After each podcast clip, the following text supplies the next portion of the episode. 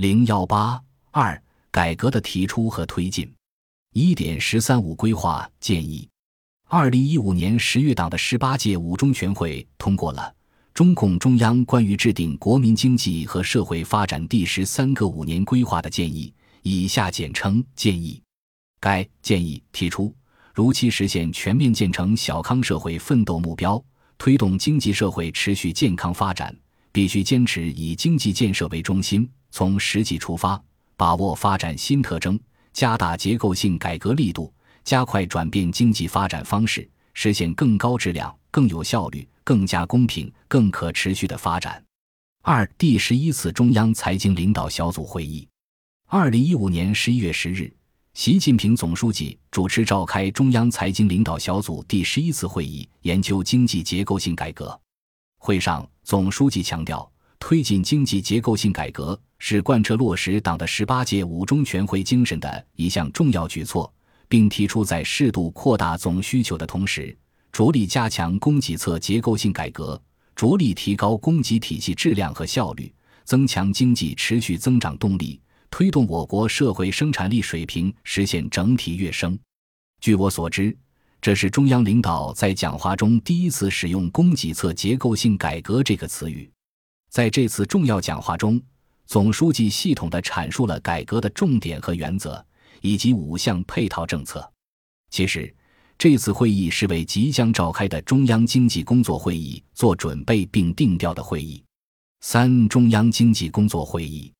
二零一五年十二月召开的中央经济工作会议上，中央对供给侧结构性改革做出了全面部署，并明确提出了“三去一降一补”即去产能、去库存、去杠杆、降成本、补短板五大重点任务。四省部专题研讨班，在二零一六年一月十八日省部级主要领导干部学习贯彻十八届五中全会精神专题研讨班开班式上，习近平总书记强调，我们讲的供给侧结构性改革，同西方经济学的供给学派不是一回事，不能把供给侧结构性改革看成是西方供给学派的翻版，更要防止有些人用他们的解释来宣扬新自由主义，借机制造负面舆论。同时还指出，我们提的供给侧改革，完整的说是供给侧结构性改革，其中“结构性”三个字十分重要，简称供给侧改革也可以，但不能忘了“结构性”三个字。总书记再次强调，供给侧结构性改革重点是解放和发展社会生产力，用改革的办法推进结构调整，减少无效和低端供给，扩大有效和中高端供给。增强供给结构对需求变化的适应性和灵活性，提高全要素生产率。五点第十二次财经小组会议，习近平总书记在二零一六年一月二十六日下午主持召开中央财经领导小组第十二次会议，研究供给侧结构性改革方案。会议分别听取了国家发展改革委、财政部、住房城乡建设部、人民银行。国务院国资委关于去产能、去库存、去杠杆、降成本、补短板的八个工作方案思路的汇报，总书记强调了五个搞清楚：一是情况要摸清，搞清楚现状是什么；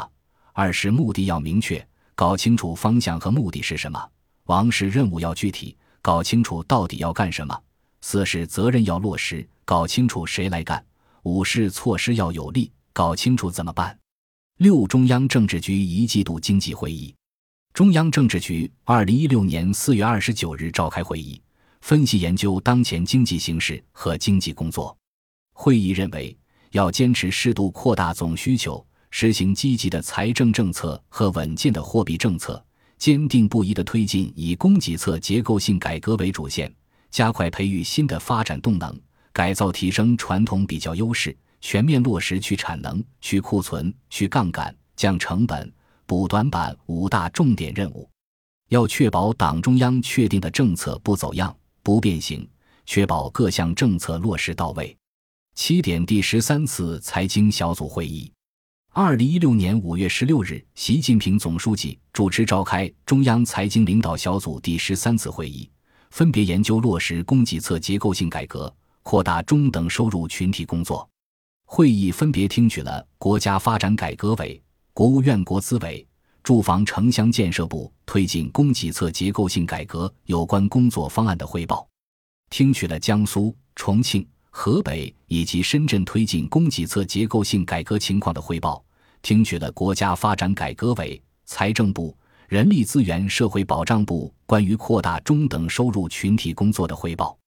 总书记强调，推进供给侧结构性改革。是综合研判世界经济形势和我国经济发展新常态作出的重大决策。各地区各部门要把思想和行动统一到党中央决策部署上来，重点推进“三去一降一补”，不能因为包袱重而等待，困难多而不作为，有风险而躲避，有阵痛而不前。要树立必胜信念，坚定不移地把这项工作向前推进。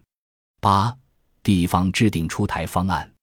中央作出推进供给侧结构性改革决策后，各地区认识不断提高，主动开展工作。有关部门出台了一些政策措施，许多地区研究制定了综合性方案和专项方案，成效逐步显现。比如，二零一六年二月二十八日，广东省人民政府印发了《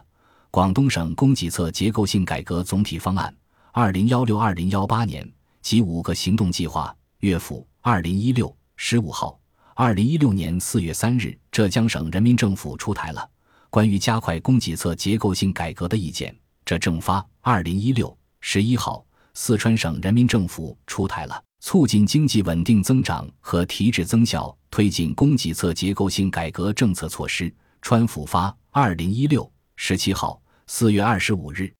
江西省委、省政府印发了。关于开展降低企业成本、优化发展环境专项行动的通知及关于降低企业成本、优化发展环境的若干意见，分别明确了六十条和二十条政策。